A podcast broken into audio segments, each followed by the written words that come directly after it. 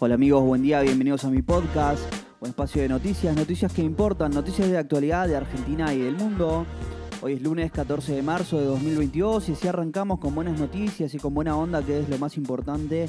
Cuatro o cinco noticias para arrancar el día bien informado, ¿eh?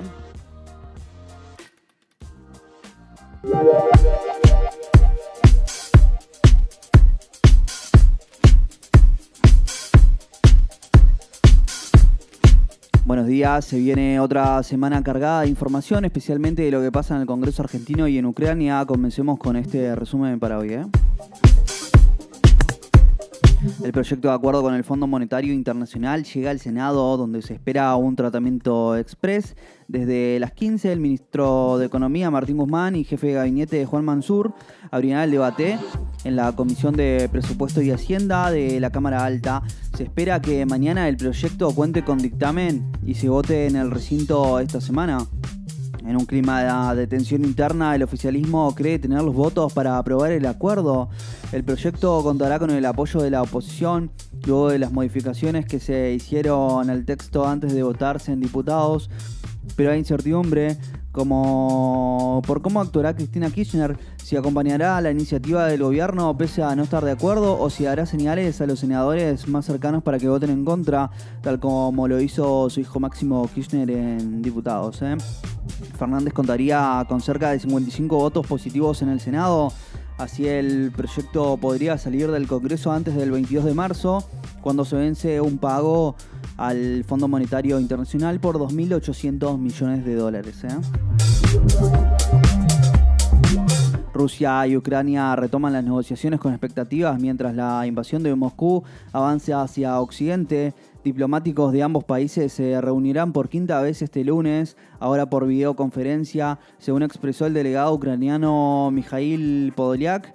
Rusia se ha vuelto mucho más sensible a la posición de Ucrania y ha comenzado a hablar constructivamente, por lo que espera resultados concretos. Su colega ruso Leonid Stunky anticipó que para que espera eh, este progreso conduzca muy pronto a una posición común entre las dos delegaciones y la firma de documentos. ¿eh? La reunión ocurre el día después del ataque de Rusia contra la base Yavoriv, un centro de entrenamiento militar en el oeste del país, a solo 25 kilómetros de la frontera con Polonia, donde hubo al menos 35 muertos y 134 heridos. Este fue el objetivo más occidental desde el inicio de la ofensiva rusa. Las tropas rusas avanzan contra la capital ucraniana. Esta madrugada se registró un ataque en un edificio residencial de Kiev que dejó al menos una persona muerta y a 12 con heridas según confirmaron socorristas en el lugar. La OTAN teme por el acercamiento de la invasión rusa a sus fronteras, según los países de la alianza. El uso de armamento cada vez menos preciso por parte de Putin eleva el riesgo de que un error de cálculo golpee a alguno de los países limítrofes con Ucrania. Mientras tanto, este domingo hubo protestas en toda Europa en contra del ataque de Moscú. Hoy en Roma habrá una reunión entre representantes de Estados Unidos y China ocurre en medio de denuncias de que China está propagando desinformación rusa sobre la invasión de Ucrania y podrían ayudar a Rusia a evadir sanciones económicas, algo desmentido por Beijing. ¿eh?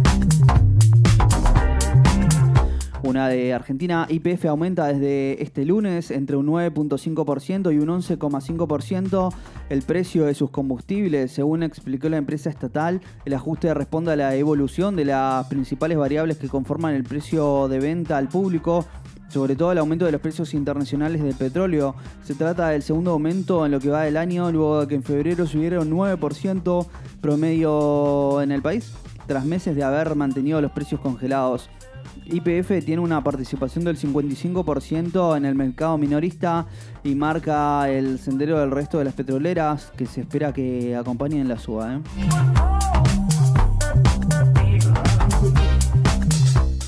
El gobierno cerró las exportaciones de harina y de aceite de soja y se espera que aumenten las retenciones. Hoy el pobreto de soja paga una retención de 33% y los subproductos industriales 31%. Se especula que el Ejecutivo unifique la alicuota en 33%. Colombia tiene sus candidatos presidenciales para las elecciones de mayo. Gustavo Petro y Federico Gutiérrez y Sergio Fajardón fueron los vencedores de las consultas de izquierda, derecha y centro que desarrollaron ayer en el país. ¿eh?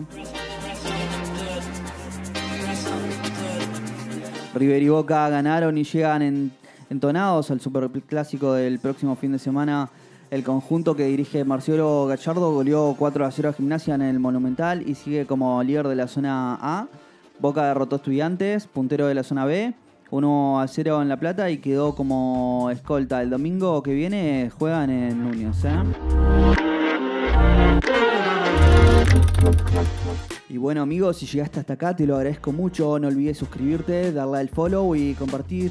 Te espero mañana con más noticias. Chau.